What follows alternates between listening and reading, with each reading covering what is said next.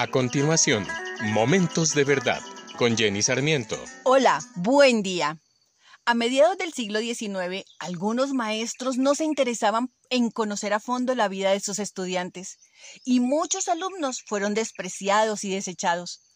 Uno de esos niños fue desaprobado porque lo calificaron de torpe e improductivo. Sin embargo, este chico contó con la valentía de su mamá, quien se dedicó a enseñarle a leer, a escribir y algunas bases de aritmética. Fue tal el empeño y tenacidad de este muchacho que después de muchos años de estudio y más de dos mil experimentos, Thomas Edison inventó con éxito la bombilla eléctrica, así como muchos inventos que hoy en día son de uso cotidiano. El verdadero éxito no llega fácilmente, es el resultado del trabajo arduo, paciencia, sacrificio y determinación. Puedes tener éxito en cada área de tu vida, estudio, trabajo, familia.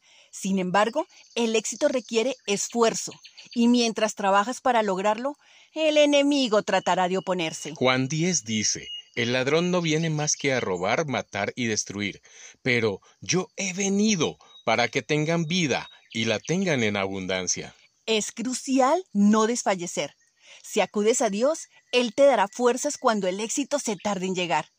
No te rindas.